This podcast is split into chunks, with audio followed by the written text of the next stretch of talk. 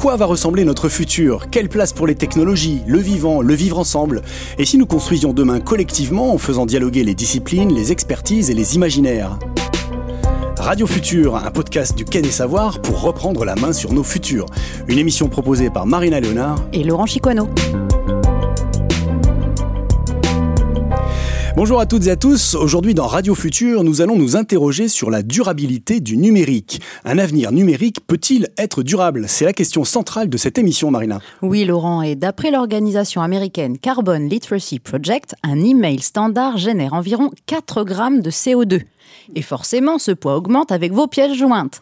Par exemple, si vous envoyez une photo de vacances de 1 méga à 10 amis, cela mhm. équivaut à parcourir environ 500 mètres en voiture. Surprenant, n'est-ce pas? Il semblerait donc que l'impact environnemental du numérique ne soit pas neutre et cela nous interroge forcément quand on essaie d'imaginer nos futurs. Un avenir numérique peut-il être durable? Alors pour en discuter et nous projeter euh, vers des solutions désirables, nous avons le plaisir de recevoir aujourd'hui Florence Sed. Vous êtes professeure des universités en informatique et chercheuse à l'Institut de recherche en informatique de Toulouse. Bonjour. Bonjour. Jean-Michel Huppé, vous êtes chercheur CNRS, initialement en neurosciences et désormais en écologie politique, et vous rejoignez prochainement le FRAMESPA. Bonjour.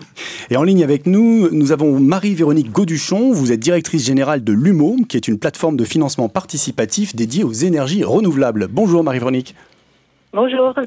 Alors pour démarrer notre discussion, euh, voilà comment, il y a 40 ans, certains voyaient le progrès technique et en particulier les progrès de l'informatique. Alors la réponse est dans cette, euh, cette archive sonore de l'INA datant du 28 septembre 1980. Alors il s'agit d'un extrait de l'émission Futura animée par Jacques Pradel sur France Inter. Il recevait alors René Moreau, président de l'AFSET, c'est l'Association française de cybernétique économique et technique. Il était également ancien directeur scientifique d'IBM France.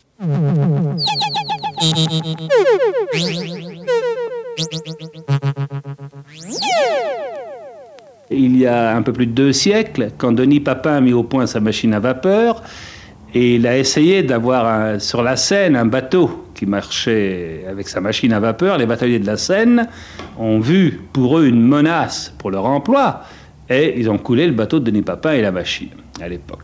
Donc ces, bateliers voyaient effectivement une menace immédiate, et il y avait une menace pour eux. N'empêche que le moteur a amené un progrès pour l'humanité, mais beaucoup plus tard, beaucoup plus lentement. Donc je crois que nous sommes devant quelque chose qui est... Euh, le moteur est un amplificateur musculaire, on dit que l'informatique est un amplificateur cérébral, on pourra en discuter si vous voulez, mais nous sommes certainement devant l'apparition d'un outil qui va complètement révolutionner la façon d'être des hommes et certainement la vie en société, je pense, en la facilitant.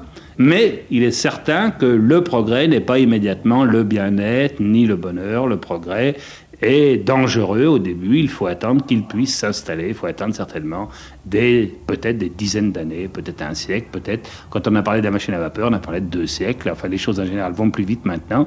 Mais il est certain que c'est pas pour demain. Le progrès est dangereux au début. C'est étonnant ça comme déclaration, non, de la part d'un scientifique. Je rappelle que René Moreau, c'est un des pionniers de l'informatique en France, qu'il a contribué à développer la recherche et l'enseignement de l'informatique dans les universités françaises en lien avec l'industrie. Alors, Jean-Michel Huppé, 40 ans après, est-ce que vous aussi, vous diriez que le progrès est dangereux alors, je ne sais pas si je parlerai du. C'est une question piège, ça, hein, du, progrès en, général dangereux. Euh, la réponse est oui. Enfin, on le, voit actuellement et on va parler des impacts du numérique. Moi, ce qui, me, frappe vraiment dans cette, euh, interview, c'est le, discours euh, typique des, technologies et des technologies et du progrès.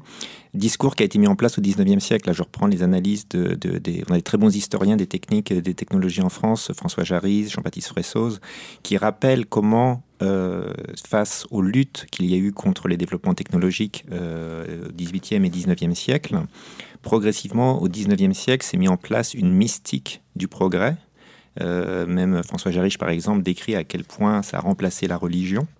Et euh, cette euh, mystique du progrès exige des sacrifices, donc est héroïque.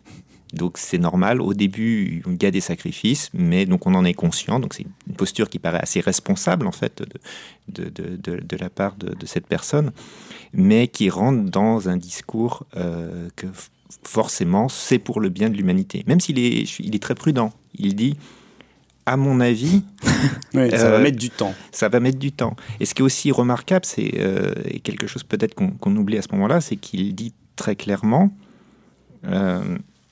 ça va bouleverser, je, je, retrouve, ça va bouleverser, l'irruption de l'informatique va bouleverser durablement nos vies.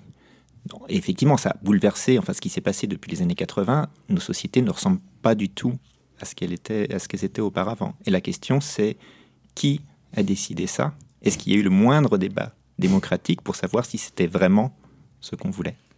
Alors, pour en venir au, cœur de notre sujet, je, vous propose de faire un rapide tour d'horizon des différents enjeux environnementaux du numérique. Alors, Marie-Véronique, peut-être, euh, avant d'en venir à la consommation des, data centers, quels sont les impacts environnementaux, peut-être, déjà pour commencer, de la fabrication de nos appareils? Euh, je, vais être de façon plus globale. On va dire les, études qui sont sorties ont, inclus l'ensemble, euh, l'ensemble du, du, du, réseau du cycle de vie. Donc, si, si je fais la somme totale des terminaux, euh, du réseau, des data centers, euh, les chiffres qui circulent, c'est que ça représente 2 à 6% des émissions mondiales de, gaz à effet de serre et entre 5 et 10 de la consommation mondiale euh, d'électricité. Et donc, si, je compare ça au, à la France, par exemple, à la consommation d'énergie et de, ressources de la France, le numérique au niveau mondial représente deux à trois fois la France.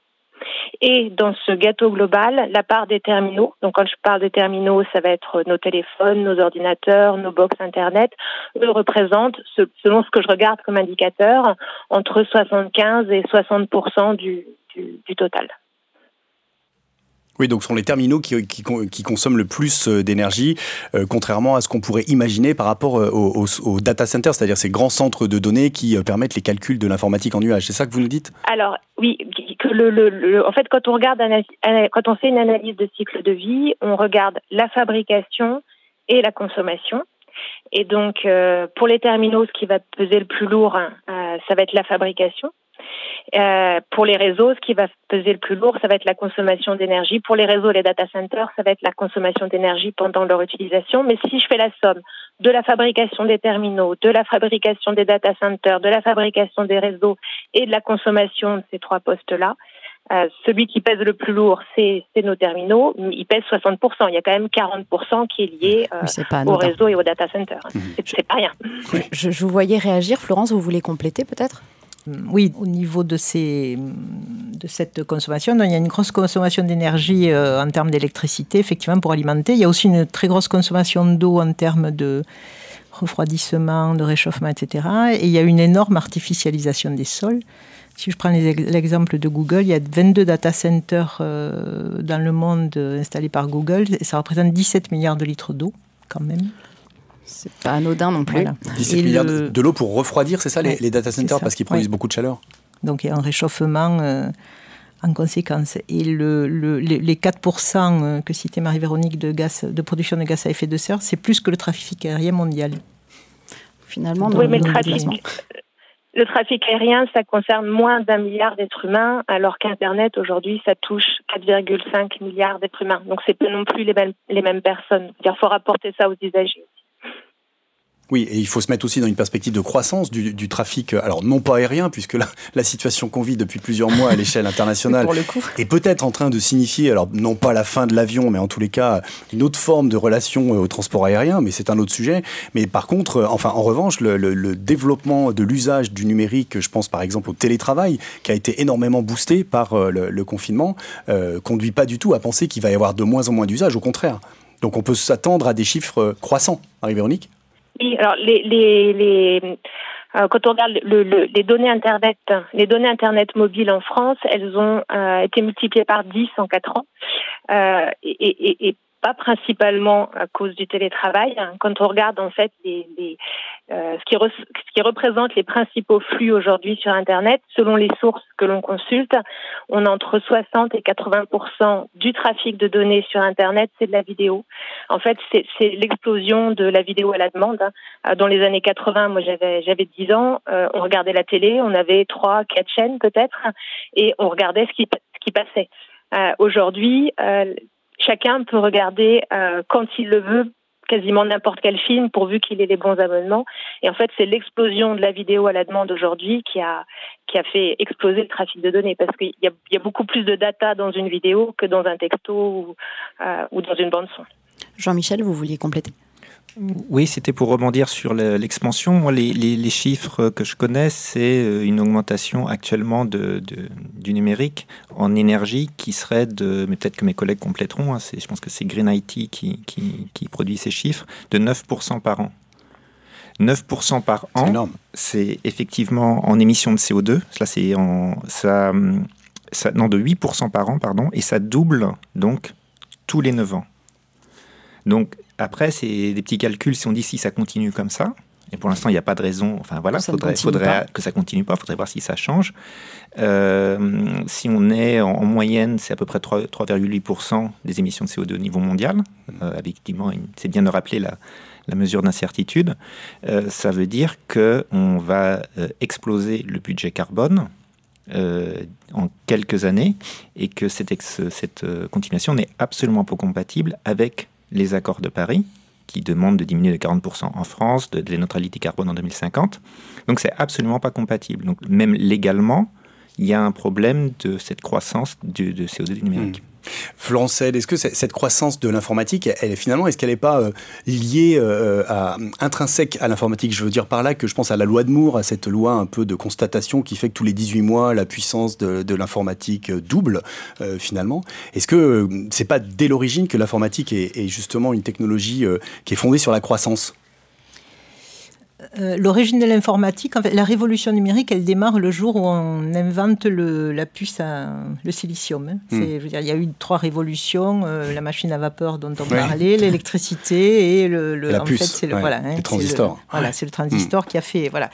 Donc, euh, on est sur des technologies qui au départ sont liées à du traitement puis on passe à de la donnée, on est revenu à du traitement et on est maintenant dans cette approche de, données euh, globales à profusion avec euh, des approches de type euh, intelligence artificielle, mmh. du machine learning, etc. Voilà. Donc, le, la problématique actuelle qu'on peut envisager, c'est d'une part du greenwashing des grands opérateurs de type Google qui décident que euh, ils vont produire au plus près de, des calculs au plus près des centrales éoliennes, par exemple, hmm. hein, en disant qu'ils ils feront leurs calculs que les jours où il y a du vent, etc.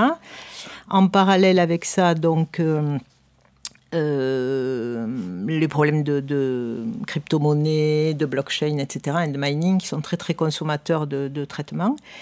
Et en fait, cette problématique de la data, dont on dit que c'est, euh, ça veut rien dire la data, mais bon, c'est comme une intelligence artificielle. on dit que c'est l'or du 21e siècle. Hein, le pétrole, pétrole. Le pétrole, voilà. Le pétrole. C'est encore mieux. C'est encore mieux. oui, c'est l'énergie en fait. Plus de matière, voilà, on se dit que la, data, voilà, c'est ça. Voilà. Donc, euh, en fait, ce qu'il faut interroger, c'est le modèle. Est-ce qu'il faut garder les placards pleins ou, ou est-ce qu'il faut, à un moment donné, donner un prix à la donnée en essayant de effectivement euh, mettre en valeur euh, l'information euh, stratégique, etc. Et ça, c'est un point de vue d'usager, un point de vue personnel. Il y a les problèmes d'éthique, le, les mhm. RGPD, qui au moins la, vertu éducative de dire aux gens attention, euh, dilapidez pas tout.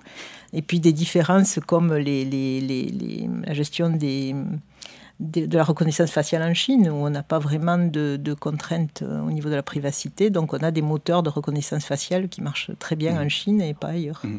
Ce qu'il faut dire aussi peut-être, c'est que en fait, ce qu'on ne sait pas, c'est finalement euh, que tous, chacun d'entre nous, quand on utilise euh, dans notre usage du numérique, on, génère des consommations énergétiques qu'on voit pas. Je pense par exemple aux mails qui sont dans les boîtes, euh, les corbeilles des, mmh. logiciels de, de, mails. En fait, moi j'étais très surpris d'apprendre que plus on a de, mails qui sont stockés dans la corbeille, on croit que ça y est, ils sont dans la corbeille, donc c'est fini. Mais non, il, faut les vider parce qu'en fait, ça consomme de l'énergie, c'est ça. Quand, on a les mails, même si on les lit pas, ça consomme. Stocker, c'est bien sûr, bien sûr, oui. Oui. Stocker, c'est consommer de l'énergie pour maintenir le support magnétique euh, euh, vivant. Voilà, hmm.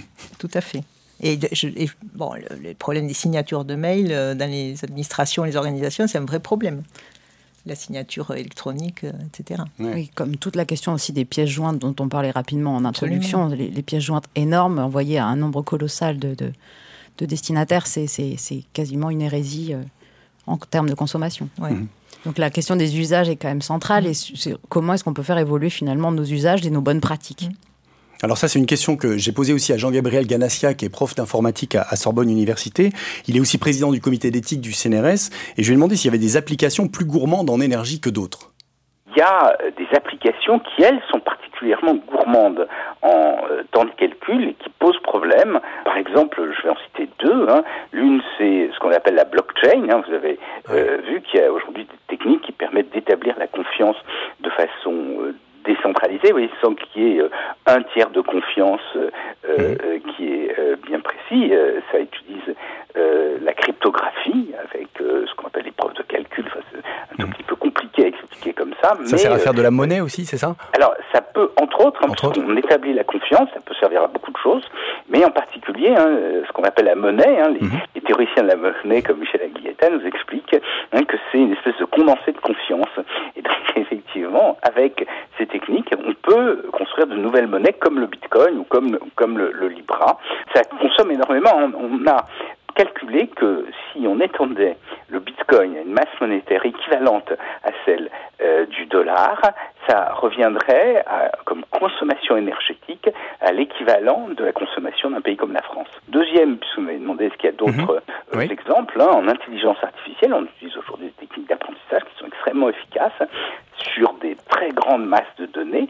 Et euh, là encore, on pourrait imaginer d'autres techniques d'apprentissage, peut-être un tout petit peu moins efficaces, mais surtout beaucoup, beaucoup moins coûteuses que ce qui existe aujourd'hui. Alors Florence, Florence cède euh, donc euh, Jean-Gabriel Ganassia conclut sur la, enfin conclut, termine son propos sur l'intelligence artificielle. Vous, vous, êtes chercheuse en informatique et vous êtes notamment impliquée dans le, projet ANITI de Toulouse. Alors qu'en est-il de la recherche en intelligence artificielle c'est l'Institut pour l'intelligence artificielle. Merci Laurent pour cette précision effectivement nécessaire. Euh, du coup, la, recherche en intelligence artificielle, est-ce que, est-ce que, enfin, qu'est-ce que ça a comme coût en termes de, en termes énergétiques? Est-ce que c'est raisonnable de faire de la recherche dans ce domaine-là? Alors, je, dissocierai euh, l'utilisation actuelle de l'intelligence artificielle de, la recherche, en particulier celle qui est menée à Toulouse, et qui est en fait une recherche qui repose, qui réfléchit beaucoup sur les problèmes d'éthique. On a aussi une chaire UNESCO à Toulouse sur euh, l'éthique des données médicales, etc. Et qui réfléchit sur l'éthique, l'explicabilité, la reproductibilité. On parle des données FAIR, F-A-I-R, mhm. findable, euh, localisables, réutilisables, etc. Donc, alors, euh, ça, ça, ça, fait dire à certaines de nos édiles qu'en France, on se pose toujours les problèmes euh, d'un point de vue juridique et éthique et qu'on n'avance pas, et que les avancées se font par ailleurs et que le business euh, et le fric, il est ailleurs. Donc, si on repose cette problématique, peut-être pas en termes de recherche, mais effectivement en termes d'utilisation de l'IA, on est dans, un fonctionnement euh, de, effectivement de, de et de, d'algorithmes qui sont absolument pas optimisés d'un côté et de données de l'autre côté qui sont absolument pas euh, qualifiées. Donc actuellement, on peut dire qu'on est dans la pire des configurations et que ça ne pourra qu'aller mieux. Ah, c'est positif. avec euh, peut-être des données de qualité filtrées, non bruitées, etc. Hmm. Hein. Donc comme je vous disais, on a les placards pleins et on fait ce qu'on a avec, dans les placards. Bon, de temps en temps, on peut faire aussi. des vies de grenier ou des vies dressing. Le ménage de printemps, ça serait pas mal. Voilà, à la japonaise. Balance les meubles, voilà. Et donc le, le la problématique, elle a été un peu posée par, euh, euh, notre président de la République quand il a parlé du modèle Amish et de l'ampaluide. C'est ça, hein, c'est à un moment donné, effectivement. Euh, quelle solution envisager pour revenir dans un cercle vertueux qui permette effectivement d'avoir une intelligence artificielle humaine et citoyenne et qui ne soit pas uniquement dans des algos de marketing pour essayer de polluer votre page euh, internet avec des voilà, voilà de la recommandation bidon et des choses euh, voilà ou euh, des mauvais algos de recrutement comme chez Amazon. oui, là on est dans ce que les disait les biais de les biais de l'IA. On est dans ce que disait René Moreau finalement tout à l'heure, enfin il y a 40 ans plutôt même. le progrès est dangereux, c'est-à-dire que ce progrès-là en matière d'intelligence artificielle, en tout cas, il n'est pas souhaitable il n'est pas très intéressant si c'est pour Il n'est pas intéressant, mais euh, il y a peut-être des phases euh, par, lesquelles il faut passer absolument pour se défaire et arriver à, faire toucher du doigt. J'ose imaginer que les générations à venir n'auront pas le même usage du, du, smartphone, qui est un ordinateur finalement, mm-hmm. hein, que nous. Alors, il y a un élément dont on a peu parlé sur les constats, je rebondis sur euh, la question du smartphone, c'est la question des matériaux, parce que c'est vrai qu'on change beaucoup de téléphones, euh, et, fabriquer un téléphone, c'est pas anodin en termes de matériaux. Euh, peut-être qu'on peut parler un petit peu de ça. Jean-Michel, peut-être vous aviez des éléments sur la question des, matériaux utilisés pour la production de nos terminaux?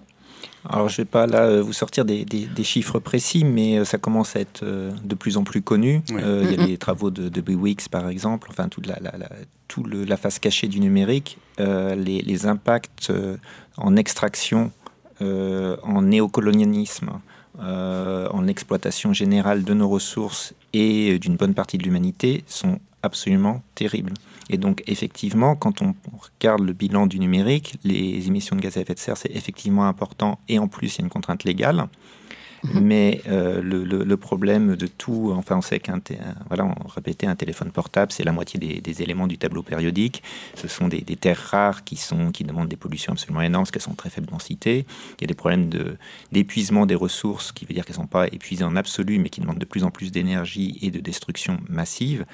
Et euh, voilà, il y avait euh, Aurélien Barraud, je pense que beaucoup de personnes l'ont entendu, quand il avait euh, fait sortir sa petite, sa, petite présentation de la 5G en disant la 5G tue.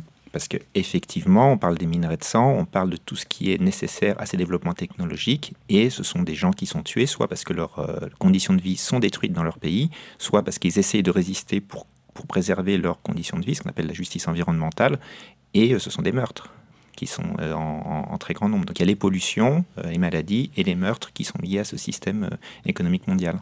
Oui, parce que ce qu'on ne sait pas trop, c'est qu'effectivement, il y a un lien entre la mine, qui paraît vraiment de l'ancienne technologie, euh, ça nous renvoie à Zola, hein, chez nous en, Europe en tous les cas, et puis qu'il y a un lien entre la mine et le numérique, en fait. C'est-à-dire que les métaux euh, dont vous parlez, les terres rares, là, les fameuses terres rares, d'où leur nom d'ailleurs, parce que c'est difficile, il y en a peu et c'est difficile à trouver, ils sont au cœur, c'est ça, hein, de, nos, de, nos outils euh, numériques, de nos smartphones et, nos téléphones. Ils, sont au cœur, et juste pour ajouter, parce que je ne sais pas si on aura le temps tellement d'en parler, il y, a, il y, a, aussi une autre dimension, justement, retour à Zola et retour au 19e siècle.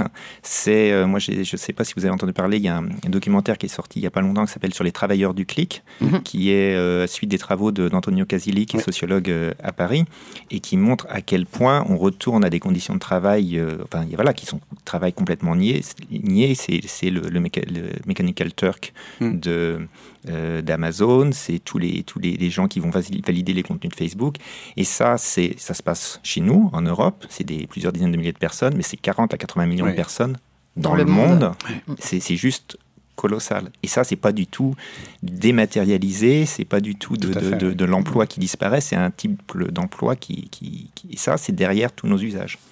Marie-Véronique, vous vouliez compléter? Ouais. Euh, C'était pour compléter sur l'impact de la fabrication du smartphone, pour donner un chiffre, moi, qui m'avait marqué. Pour, pour, donc, un smartphone, ça pèse 150 grammes. Et, et, pour obtenir ces 150 grammes de produits finis, en fait, il a fallu qu'on mobilise 72 kilos euh, pour aller extraire. Le, le, nombre de matériaux, c'est 70 matériaux différents, 50 métaux. Et, et, en fait, je pense que le, le plus embêtant avec ça, c'est qu'en fait, il a une durée de vie moyenne de deux ans. Alors que les ordinateurs de l'époque de Denis ou Didier Moreau, là, René Moreau, pardon, euh, les ordinateurs, ils duraient 10 ans, 15 ans. Euh, il y en a qui tournent encore des vieilles machines. Hein. C'est ça. Dans les musées de l'informatique, vous en voyez qui fonctionnent encore. Euh, là, là, on est sur des sur des produits hyper high tech qui sont faits pour durer deux, deux, trois ans, quoi. qui sont faits pour durer. Le, problème, il est là. Et, et, et, comment dire dans, dans, dans notre smartphone, on a ces 50 métaux qui sont mélangés. Dans la nature, ça n'existe pas, ça quand on récupère un minerai, il y a 15, il peut y avoir 15 matériaux euh, euh, qu'on doit séparer. Mais le jour où on va s'intéresser aux mines urbaines, parce que les, mines naturelles euh, commenceront à devenir trop chères à, exploiter, on va se retrouver avec la difficulté de réussir à séparer 50 métaux qu'on n'a pas appris à séparer jusqu'à présent. C'est ça, c'est qu'en fait, on a toute la problématique effectivement de, de, la fabrication, mais il y a aussi toute la problématique derrière du recyclage qu'on n'est pas capable de faire à ce jour. Et l'autonomie parce qu'on n'a que des dispositifs portables. Et donc les batteries, sur les batteries, il y a zéro recherche. Enfin, en mm. Occitanie, on va s'intéresser à l'hydrogène, on va voir ce que ça donne, mais voilà, ça c'est une réalité aussi. Hein. L'autonomie est une nouvelle problématique. Oui, le recyclage, que ce soit les batteries ou les smartphones, les cartes mères des ordinateurs, c'est pas du tout quelque chose qui aujourd'hui se fait. Alors pourquoi? Est-ce que c'est parce que c'est très compliqué? C'est compliqué d'un point de vue technique, d'un point de vue scientifique, ou alors est-ce que ça coûte très cher? Marie-Véronique, c'est quoi votre point de vue là-dessus? Ben, Il y, a deux choses. C'est que pour l'instant, euh, ça coûte encore plus cher que, que d'aller extraire du minerai euh, dans, les mines à bas prix environnemental et à bas prix en termes de main-d'œuvre. Hein. Euh, si la plupart des mines aujourd'hui se trouvent en Chine, c'est pas que pour des raisons géologiques. Je crois qu'ils ont 40% des ressources en terres rares, mais ils ont 100% de la production aujourd'hui parce qu'ils ont des contraintes sociales et environnementales. Euh, ils n'ont pas les mêmes ils n'ont pas les mêmes exigences. Oui, on compare pas la même chose quand même. Oui. Voilà. Donc, donc pour l'instant, c'est une histoire de coût. Après les cartes mères, tout ce qui va être, euh, tout ce qui contient pas mal de cuivre. Je crois qu'il y, y, a quatre ou cinq usines quatre ou cinq fonderies de cuivre en Europe aujourd'hui qui recyclent déjà la partie cuivre des cartes mères et qui a des travaux de recherche aujourd'hui pour récupérer aussi le zinc et l'étain, mhm. qui sont des métaux dont les, les ressources sont assez, euh, voilà, sont, sont, sont, sont, pas très abondantes. La grosse difficulté, c'est celle que je mentionnais tout à l'heure. Aujourd'hui, on sait séparer euh, des métaux quand il y en a 15. Voilà, il y, a, les grandes, il y a des grandes familles en métallurgie, euh, la métallurgie de fer, de l'aluminium, du cuivre, etc qu'on a, qu'on a appris à faire avec des minerais relativement simples, avec 15 matériaux différents. Là, on se retrouve avec un minerai qui contient 50 métaux différents, dont certains ont des caractéristiques physiques et chimiques proches, donc sont impossibles à mmh. séparer avec les technologies qu'on maîtrise aujourd'hui. Donc là, il y a un gros travail de R&D à faire. On fera une fois que les minerais naturels seront devenus trop chers. Hein, voilà. Et les, les, les, chercheurs qui bossent dans ce domaine-là disent mais euh, on, on, devrait interdire l'exportation des déchets électriques et électroniques. D'abord parce que je crois que les chiffres que j'ai en tête, c'est qu'il y a plus de 60% du traitement des déchets électroniques et électroniques qui sont en main de mafia, euh, où ça finit dans des décharges en Afrique, en Inde, et où c'est démantelé dans des conditions euh, euh complètement abominables d'un point de vue euh, santé humaine, quoi, où on récupère le cuivre euh, et on, on, jette le reste. Mais qu'aussi, ce, ce, sera dans les années futures un gisement de ressources naturelles pour, pour notre, notre industrie. Ce sont des, des, matières premières stratégiques qu'il vaudrait mieux garder chez nous jusqu'à ce qu'on sache en faire quelque chose d'utile. Mmh, bah justement, si on passait plutôt aux côtés des solutions maintenant pour essayer de, de, de sortir, parce que c'est vrai quand on dresse le portrait du, du numérique euh, de, sous cet angle des impacts environnementaux, euh, c'est vrai que une réalité, mais voilà, quand même. exactement, c'est pas réjouissant, il faut le dire, et c'est important que on ait cette prise de conscience aujourd'hui hein, euh, parmi tout le monde, puisqu'on est tous potentiellement des utilisateurs, des usagers du numérique, donc il nous semble que, que c'est important qu'on s'en rende bien compte. Alors, il y a aussi des, solutions, il y a aussi des pistes, il y a aussi, par exemple, on parlait tout à l'heure de la question du refroidissement des, data centers. Euh, il y a euh, Microsoft qui a fait une expérience euh, là euh, qui s'est achevée euh, ce mois de septembre là en, 2020, qui a immergé en fait un data center dans un container au, fond de la mer du Nord. Alors c'était au large de l'Écosse, je crois. il y a eu un data center qui a été émergé pendant deux ans et le résultat c'est que bah les, les, les, les machines ont, fonctionné de manière plus fiable que quand elles sont sur Terre, peut-être curieusement, et que même temps bah, il n'y a pas eu besoin de dépenser euh, de l'argent pour euh, refroidir ce data center. Alors, est-ce que ça, ça peut être euh, une piste de solution parmi vous? Qu'est-ce que vous en pensez? Est-ce que l'idée d'utiliser les fonds marins, par exemple, pour refroidir les données et les stabiliser, est-ce que ça peut être une piste? Florence ça, ça, me, ça me, je, pour utiliser une image, je parlerai des, des déchets de satellites dans l'espace. Donc, ça serait bien qu'on ait installé des data centers sous-marins puis qu'on les abandonne comme ça. On pourra faire quelques films euh, science-fiction à la Alien dans quelques oui, années. Abyss. C'est pas mal, c'est bien. Ouais, pourquoi pas. Il y a des choses un peu plus pragmatiques. Hein. Il y a euh, pas, très, pas très loin de la, de la frontière espagnole, il y a un, euh, un chef d'entreprise qui a installé un data center. Il a, il a juste étudié euh, euh, ces containers euh, pour que ce soit des choses qui, qui subissent le moins possible la chaleur. Donc il a hum, mis en place une sorte de container en béton. Il a utilisé des ordinateurs qui avaient moins besoin d'être refroidis donc avec des composants, etc. Donc ça, c'est au boulot, c'est pas très loin d'ici, voilà. Ouais et il travaille évidemment avec IBM. Donc, euh, parce qu'il y a derrière tous ces problèmes-là, il y a quand même des problèmes de sensibilité des données et de sécurité quand même. Hein. Donc, aller mettre un data center au fond des océans, si c'est pour stocker des vidéos de chats sur euh, TikTok de 2 minutes 30, c'est pas grave, mais il y a quand même des données sensibles. Là, on est dans un monde d'objets connectés. Ces objets connectés, là aussi, qu'est-ce qu'on va en faire hein? Voilà. Sans compter le fait que le data center réchauffe le fond de, de l'océan et on peut s'interroger aujourd'hui qu'on parle de réchauffement climatique, est-ce que c'est une bonne idée d'aller euh, euh, installer des chaudières au fond des océans? Ça, on passe avait, la, patate, avait... la, patate, chaude aux voisins. Quoi. Il y avait un, un projet parisien euh, sur le, le, le chauffage d'immeubles par oui. les ordinateurs. Euh, Jean-Louis Missica, je me souviens, euh, l'avait exposé euh, quand il était adjoint d'Hidalgo ou de Et il y a eu des, y a eu des tests de, qui ont été faits de, de, de ce type de, de dispositif pas, pas, à ma connaissance, pas, pas, mais encore une fois, tant que les choses ne coûtent pas assez cher, on euh, pas trop. Pas. Voilà. Et puis quand c'est trop tard, euh, on peut prendre plein d'exemples, le solaire, l'éolien, enfin. Jean-Michel, vous voulez réagir? Oh, c'était juste pour continuer si le tour des, des solutions. Parce que moi, j'ai une bonne nouvelle pour vous. J'ai ah, des, des, solutions très simples. Euh, les, les, les, data centers, euh, pour les refroidir, suffit qu'ils n'existent pas. et, et, en fait, tout euh, le, le, le, risque du questionnement des solutions techniques, ce qu'on appelle le solutionnisme technologique, c'est qu'il évite de questionner nos choix.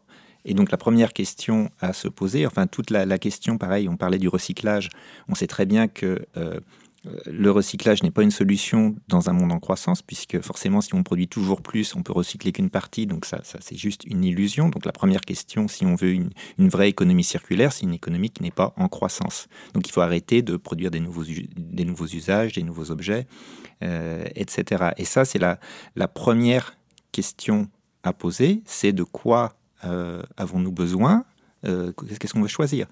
Dans l'histoire technologique, justement, jamais on a mis en, débat ces questions-là. Là, j'ai amené un, livre, euh, parce qu'on n'aura pas le temps d'aborder tous ces problèmes, qui, est paru hier, en fait, par Yael Benayoun, qui est euh, présidente d'un site qui s'appelle Le Mouton Numérique, qui réfléchit sur les usages numériques, et de Irénée Regnault, qui est présidente de, de, Mais où va le web, qui est aussi, je, recommande ces sites, qui a beaucoup de réflexions là-dessus. Et ils ont, leur livre, c'est Technologie partout, démocratie nulle part, aux éditions FIP, et qui pose vraiment toutes ces questions. Donc la première question à poser, c'est si on ne veut pas avoir à résoudre des problèmes, au lieu de se dire bah, peut-être que maintenant il y a des soucis, mais plus tard on pourrait les arranger. Peut-être on peut être optimiste, on peut être pessimiste. Tout ça, c'est pas pertinent. Dans l'histoire, on voit.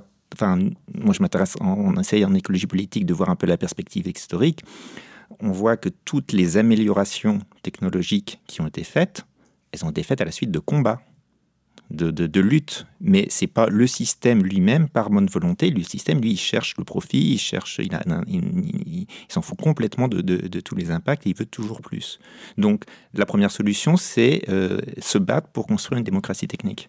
Florence, vous vouliez réagir? Oui, pour, pour, pour, aller dans ce sens-là, je pense qu'effectivement, il est très important d'éduquer, de, évidemment, pas, que pour ça, mais pour ça, entre autres. Donc, éduquer aux usages, éduquer euh, à la, à la, aux, risques encourus, euh, etc. Et interroger ce modèle actuel de, la, de, de, ces termes abusifs, hein, la data, l'IA, etc. Pour reprendre un exemple qui, qui, parlera à tout le monde, il y a quelques années, on faisait des radios et on utilisait euh, des supports euh, argentiques pour faire des radios mmh. médicales, etc., où on avait de la chimie, etc. On est passé à du numérique. Et évidemment, avec des machines qui coûtent cher, qui sont un gros investissement, et on multiplie la production et les actes médicaux pour euh, arriver à amortir ces machines. Donc voilà, il y a un usage économique derrière effectivement qui vient là-dessus et qui est très très, qui est totalement déconnecté de, de, l'apport que pourrait avoir un certain nombre de ces euh, technologies au niveau euh, individuels, domestiques, humains, etc. Donc l'idée, c'est vraiment d'essayer de faire prendre conscience aux gens de la place qu'ils ont et de leur euh, euh, et du fait qu'ils peuvent être actifs dans ces choix de société et ces choix technologiques. C'est ça, c'est qu'il y, a effectivement une prise de conscience qui est nécessaire euh, pour, par tous, que ce soit les citoyens, que ce soit les, Alors, on parlait aussi avec Marie-Véronique récemment, la prise de conscience des, chercheurs. Vous me parliez d'un exemple avec des, des astronomes vous pouvez nous, nous en parler un petit peu? Voilà. Ouais, donc c'est alors je vais dire plutôt, plutôt des jeunes des jeunes chercheurs euh, qui sont réunis dans une association qui s'appelle euh, Astronome for the Earth et ils ont publié trois articles dans Nature Astronomy le, mois dernier. Je sais plus si c'est le 10 ou le 20 septembre. Un premier qui montrait l'impact des changements climatiques sur euh, leur activité, avec en quoi l'augmentation de la nébulosité, de la chaleur dans le désert d'Atacama au Chili, ça, ça, ça perturbait la la capture d'images, mais ils ont aussi l'Institut Max Planck qui a fait son bilan carbone, et puis euh, on va dire grâce ou à cause de la crise Covid, ils ont pu comparer, faire le bilan carbone de leur euh, colloque international cette année qui a eu lieu en visio et de celui de l'année précédente qui avait lieu à Lyon en, en normal avec 1200 participants. Et voilà, ce que j'ai trouvé chouette, c'est qu'ils aient commencé par faire les calculs, voilà, d'abord mesurer avant d'agir. Euh, et une fois qu'ils ont mesuré, ils ont, ils ont fait un, voilà, on va dire un, plan d'action pour essayer de résoudre cet impact. Alors, on est quand même sur l'astronomie, donc de l'analyse d'images. Euh, et avec beaucoup de voilà beaucoup de calculs et un, poids important de l'informatique. Euh, malgré tout, le, le, le, ce qui pèse le plus dans leur bilan carbone, ça reste les voyages en avion donc soit pour se rendre vers les observatoires, soit pour participer aux colloques internationaux. Euh, là, ce qu'ils ont montré, c'est que le colloque en visio, c'était 3000 fois moins d'émissions que celui avec euh, 1200 déplacements en voiture, en avion et en train. Mais ce que j'ai trouvé intéressant, c'est que là, ils ne sont pas dit on va faire toutes les, tous les colloques internationaux en visio, parce que ça, au bout d'un moment, ça va manquer d'intérêt. Là, ce qu'ils proposent, c'est plutôt de faire une réunion internationale euh, dans un seul endroit du globe, ben, en faire trois ou quatre pour que les gens puissent y aller en train avec des, des, temps de trajet en train qui soient raisonnables, adapter les horaires, voilà, commencer le, le, le lundi après-midi pour que les gens aient le temps de voyager le lundi matin, finir le vendredi à midi pour que les gens aient le temps de rentrer chez eux. Euh, donc d'avoir comme ça des réunions régionales euh, bas carbone puisque les gens pourraient y aller en train et qui soient elles reliées par visio euh, parce que voilà au-delà d'une certaine distance il n'y a, a, pas photo la visio est plus intéressante que le transport. Ils ont aussi travaillé sur les langages informatiques, hein, que la plupart de leurs calculs sont en Python, et qu'en fait le Python, ça consomme euh, euh, c'est 20 fois plus, alors j'ai plus les chiffres en tête, faudra que je, que je retrouve, mais c'est de l'ordre de, de 20 à 30 fois plus gourmand en temps et en énergie que le C++, par exemple. Euh, et je suis en train de chercher ce qu'ils avaient mis d'autre dans leur plan d'action. Euh, c'est une approche globale qui prend vraiment tout en compte. Ouais, ouais, ouais. Et, et comment par rapport au voyage en avion en train, il montrait en fait il y, y, a des universités aujourd'hui en Europe qui euh, en dessous de 6 heures de voyage en train, qui imposent le train et euh, qui recommandent le train au, entre 6 et 8 heures, qui recommandent le train par rapport à l'avion. Donc il y, a déjà ça bouge. Moi, c'est le genre d'exemple qui me rend optimiste de me dire ben voilà si euh, si c'est c'est voilà c'est peut-être chercheuse. Euh, s'intéressent aussi aux sujets sociétaux, elles vont, elles vont nous, elles vont nous, voilà, que euh, il y aura plus besoin. Oui, avec un changement des pratiques, en fait. C'est ça, sur ouais, le côté usage. Florence, vous vouliez réagir? Oh, pardon, je, je, suis très intéressée par les remarques sur le code parce que je pense qu'effectivement, hmm. c'est pour ça qu'on continue à former des gens en informatique parce qu'on pense que c'est important de bien maîtriser et que si tout le monde fait n'importe quoi, ça peut marcher, on peut avoir des pages web, mais faites n'importe comment, on est bien d'accord. Et l'idée, c'est quand même de capitaliser, c'est-à-dire de ne pas refaire 40 fois la même chose. Donc sur la production de code, j'adhère. Un autre élément qui me paraît intéressant, c'est qu'on a des étudiants qui sortent, qui sont très, très, très demandés, donc de, DUT, de master, de doctorat, d'école d'ingénieur, etc., enfin, qui étaient très demandés à Toulouse jusqu'à mois de mars 2020, et, euh, et, qui se permettent, qui se posent la question de savoir euh, chez qui vont aller bosser. Euh, tout le monde n'est pas passionné de Facebook ou de Google. Est-ce que la boîte pour laquelle je vais bosser, elle a une, charte d'éthique? Est-ce qu'il est que l'égalité, la parité, la discrimination sont quelque part mises en avant, etc. Donc, on a quand même des générations là qui arrivent et qui vont avoir des approches, je pense, assez intéressantes de ce point de vue-là. Alors là, on parle donc des étudiants, on a parlé des scientifiques. Il y a aussi les, les, artistes qui commencent à se poser pas mal de questions, notamment les artistes qui travaillent dans tout ce qui est vidéoprojection, dans tout ce qui est bah, assez consommateur en termes de, de, de l'art numérique. L'art numérique, exactement. Euh, alors Marie Véronique, vous avez travaillé avec euh, avec une, une, une personne qu'on a reçue récemment euh, sur le plateau de, du Quai des Savoirs d'une structure qui s'appelle Tiny Planet sur le développement d'un outil qui permet de mesurer l'impact des productions euh, numérique, ouais. d'outils numériques. Oui, Tiny Planet, c'est voilà. une société de production en réalité virtuelle. Oui, oui c'est ce que j'allais dire. Voilà. En fait, on est sur un secteur très particulier des, des arts numériques. Tout à l'heure, là, je vous disais que l'explosion de, de, de, du streaming, c'était lié à l'explosion de la vidéo à la demande. Que j'ai oublié de préciser, c'est que c'est aussi proportionnel à la taille de nos écrans, hein, avec des télés qui vont être de plus en plus grandes, avec une résolution. Les télés sont plus grandes, mais comme les salons ils grandissent pas, euh, et, et on va s'arrêter au bout d'un moment. On... bah oui, non, mais non, non, mais non, justement, justement, justement pour qu'on puisse, on parle de papier peint électronique. mais non, non, mais pour qu'on puisse s'approcher de la télé, on a augmenté la résolution. Ce qui posait problème avec les grandes vieilles télé, c'est que la résolution n'était pas suffisante pour qu'on puisse rester à 1m50 ou 2 mètres de la télé. Aujourd'hui, avec ces télé géantes, vous pouvez vous approcher parce que vous avez des résolutions qui passent, euh, on parle maintenant de la 4K, de la 8K, donc votre salon ne grandit pas, mais comme la résolution de votre télé s'améliore, vous avez des télés de plus en plus grandes. Le souci avec la VR, c'est que là, la télé, en fait, il y a deux écrans, vous en avez un pour chaque œil, et qu'en plus, c'est comme c'est à 3 cm de l'œil, vous êtes obligé d'avoir une très bonne résolution, sinon, euh, sinon ça va pas passer. Donc là, on arrive avec des vidéos, quand on est sur de la capture vidéo, avec des fichiers qui sont euh, encore plus lourds que ce qui, ce qui va sur les télé 8K, parce qu'en plus, quand vous avez le casque VR, il y a ce qu'on appelle le, le, mal des transports, quoi, le motion sickness, qui fait que vous avez besoin d'un rafraîchissement. Donc, donc la distribution de ces supports VR est très très gourmande. Alors c'est un travail qui est en cours. Donc euh, pour l'instant, l'idée en fait, c'est de proposer aux, développeurs de, produits numériques qui soient, du jeu vidéo jusqu'à la production euh, artistique, un, outil qui leur permette ben voilà, de regarder combien voyage en avion ça va peser par rapport à telle décision et que dans le choix des canaux de distribution de leur œuvre, ils puissent choisir telle ou telle euh, solution parce qu'elle va être plus ou moins voilà, plus ou moins impactante en termes en termes d'énergie. J'avais envie de rebondir, je profite que j'ai la parole sur les solutions. alors, on a parlé de choses très, voilà, très importantes d'un point de vue, je dirais, euh, politique et puis participation au débat public, mais on a aussi des petites choses euh, euh toutes simples que, que, chacun peut faire euh, chez lui dès, dès aujourd'hui. Euh, j'ai insisté sur la durée de vie des équipements. ce qui pèse le plus lourd dans votre ordinateur, votre smartphone, c'est la fabrication. Donc chaque mois, chaque année de durée de vie que vous allez prolonger, eh ben, vous réduisez son impact d'autant. Et ça, c'est pareil, dans, que ce soit les labos ou les entreprises, on change les ordinateurs tous les trois ans.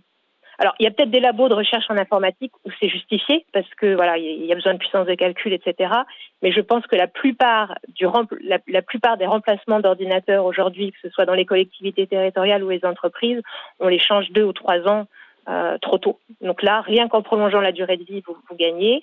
Et puis sur ce qui est de la, la consommation, bah, je sais pas, votre box internet, vous l'éteignez la nuit? Oui. Moi, oui. Bah, je pense que voilà, c'est ce que je fais aussi. Et, et, en plus, voilà, de se dire, eh ben, voilà, à partir du dîner, c'est plus la peine d'aller sur Internet, on coupe et comme ça, plus personne va sur son. Un peu plus tard que après le dîner. ça dépend de l'âge des enfants. Ça dépend à quelle dîne. Mais alors, du coup, je, je, je, rebondis, sur ce que vous dites. Ça, me fait penser aux, idées d'éco-conception aussi. C'est-à-dire que euh, si on considère l'ensemble du cycle de vie d'un produit, alors je, me tourne vers vous, Jean-Michel Lupé, parce que j'ai bien compris euh, votre point de vue. C'est vrai que s'il n'y avait plus de numérique, il n'y aurait plus de problématiques de, consommation. Mais, on voit bien qu'on est dans une société qui est encore en train de, développer euh, ce numérique.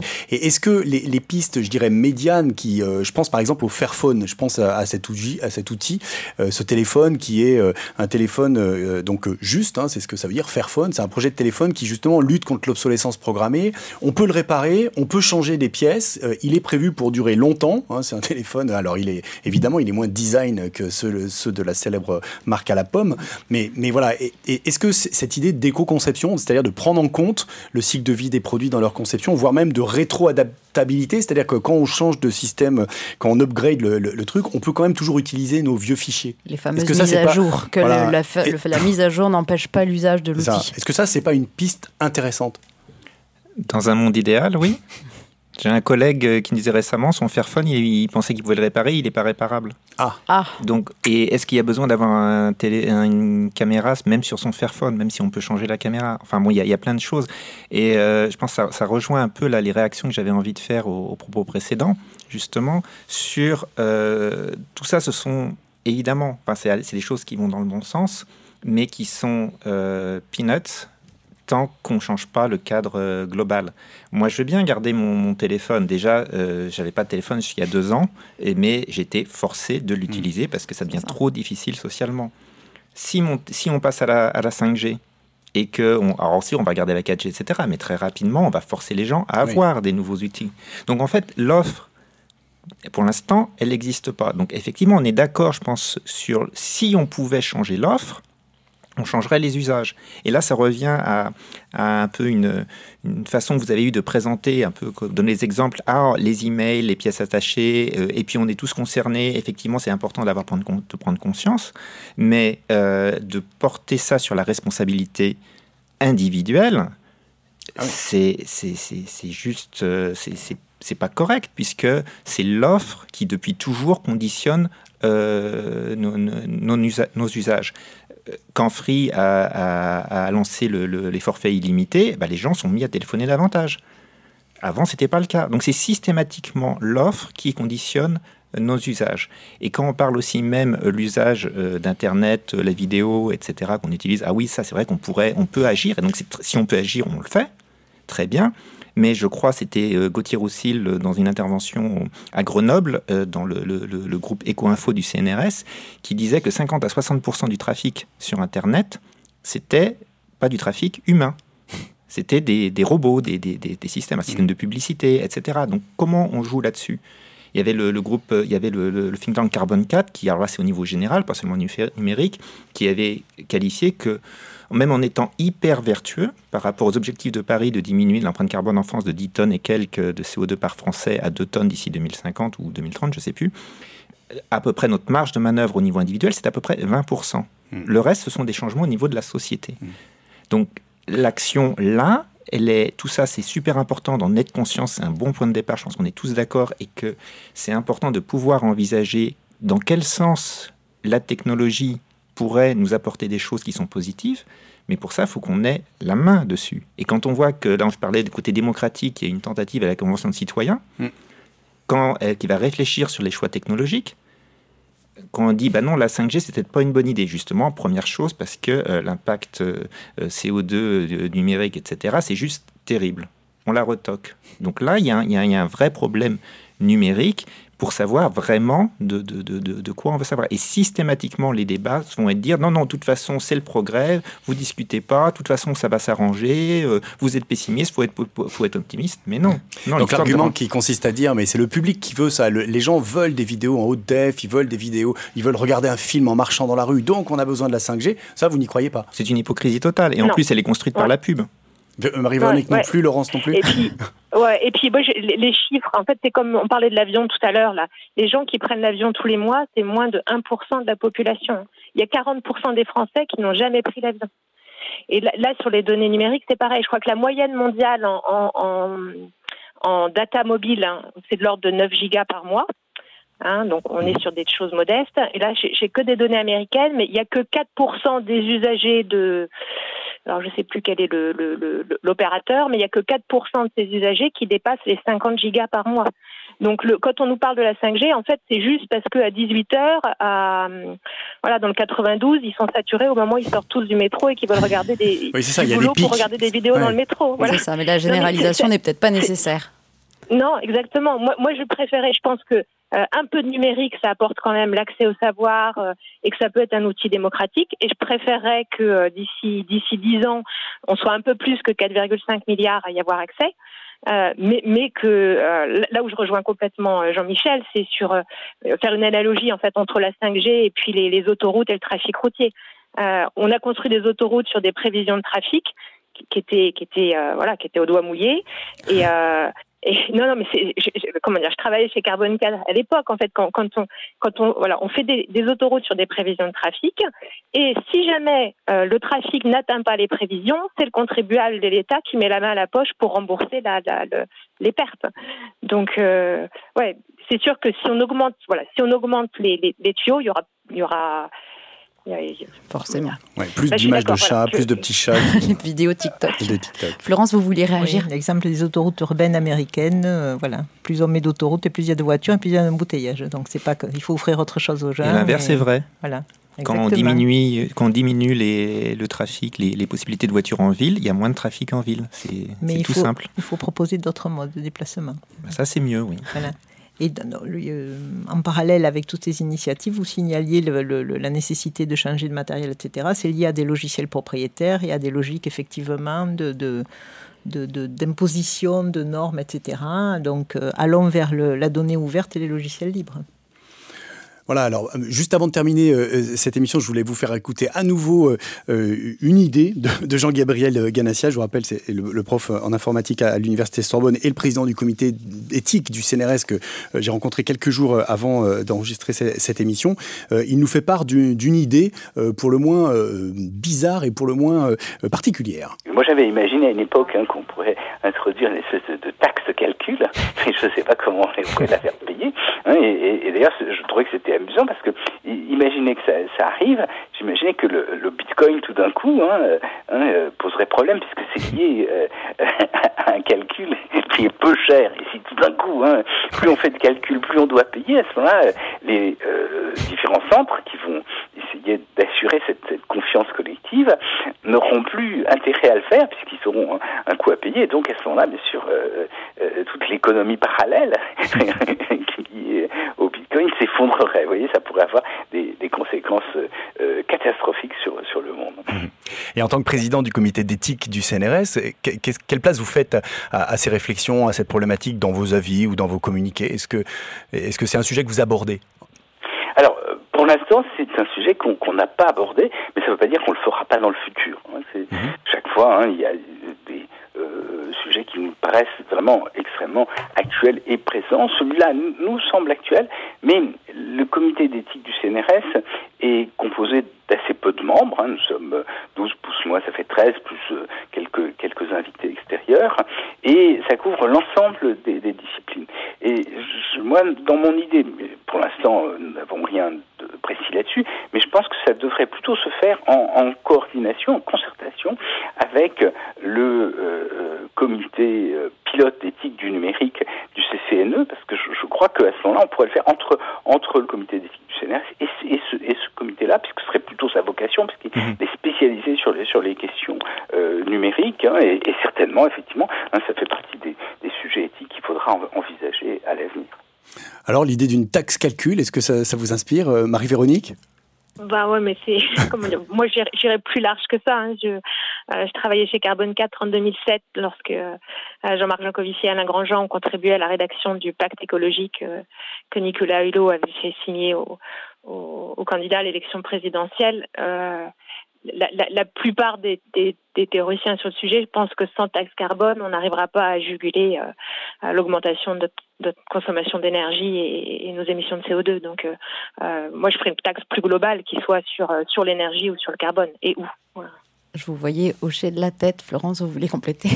Oui, voilà, c'est toujours ce système de contraintes et de quotas. On est sur les mêmes problèmes et les problèmes d'égalité, hein, euh, au lieu de, passer par des choses raisonnables, euh, de l'implication, de la responsabilisation, on arrive à imposer des choses et des quotas. Voilà, donc effectivement, des taxes, mais le problème est toujours de faire appliquer. Euh, euh, et puis de prélever, puis euh, de lutter contre euh, les GAFA qui sont hors sol, et, etc. Parce que le problème quand même du numérique actuellement, c'est six entreprises mondiales qui imposent voilà, leur politique. Et donc c'est hors, hors sol par rapport à tous, tous les États. Par rapport, voilà. On est sur un modèle qu'on n'a jamais vu, où en fait le politique et la chose publique ne peut pas gérer. Voilà. C'est qu'on est vraiment sur un espèce de gros chapeau. Voilà, euh, au-delà des nations. Sur lesquels il n'y a pas de prise. Au-delà des nations et à travers les, nations, il y avait un article récemment de Naomi Klein qui montrait à quel point toutes les entreprises du numérique avaient leurs entrées dans les gouvernements. Et on, le voit très bien qu'en France, euh, c'est la même chose.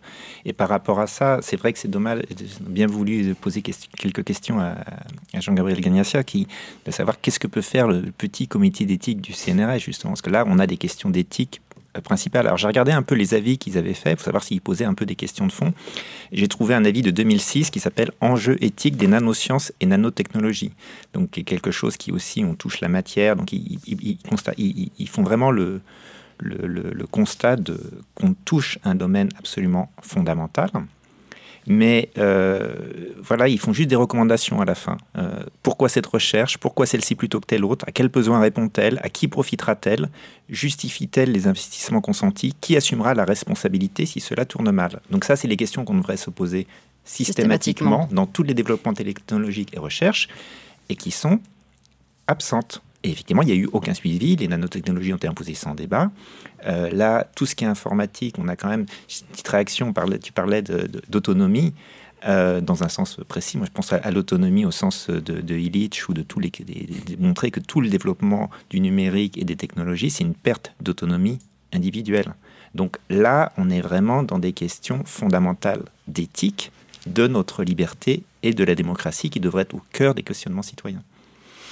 Écoutez, je vous remercie tous, les trois. Je crois qu'on va s'arrêter là. Malheureusement, je dirais, le, temps passe et donc euh, il faut mettre un terme provisoire à cette euh, discussion, ce grand débat euh, qui effectivement mérite d'être partagé avec le plus grand nombre. Un grand merci à nos trois invités pour leur éclairage. Merci également à notre partenaire Lina ainsi qu'à Françoise Vissac pour la préparation de cette émission. Voilà, c'était une émission euh, Radio Futur réalisée par Arnaud Maisonneuve à la prise de son Laurent Codoul. Vous pouvez podcaster ce Radio Futur sur le site web du Quai des Savoirs et sur l'application mobile du festival Lumière sur le Quai qui se déroule actuellement et jusqu'au 1er novembre 2020 au Quai des Savoirs à Toulouse. Et en attendant, n'oubliez pas, restez curieux et curieuses.